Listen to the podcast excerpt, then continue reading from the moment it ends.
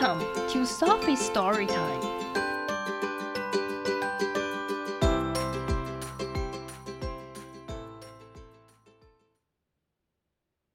Today we are going to read a poem. It's called Alligator Pie by Canadian poet Dennis Lee, pictured by Frank Newfeld, and published by Scholastic Books. Alligator pie, alligator pie. If I don't get some, I think I'm gonna die. Give away the green grass and give away the sky, but don't give away my alligator pie. Alligator soup, alligator soup. If I don't get some, I think I'm gonna droop. Give away the hockey stick and give away my hoop, but don't give away my alligator soup.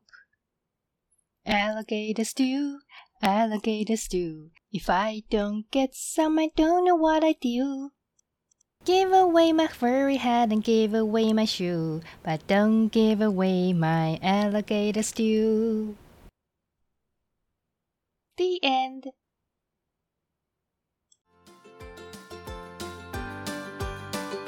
If you like the story, follow us and subscribe to our channel. Tell your friends too. Thank you and see you next time.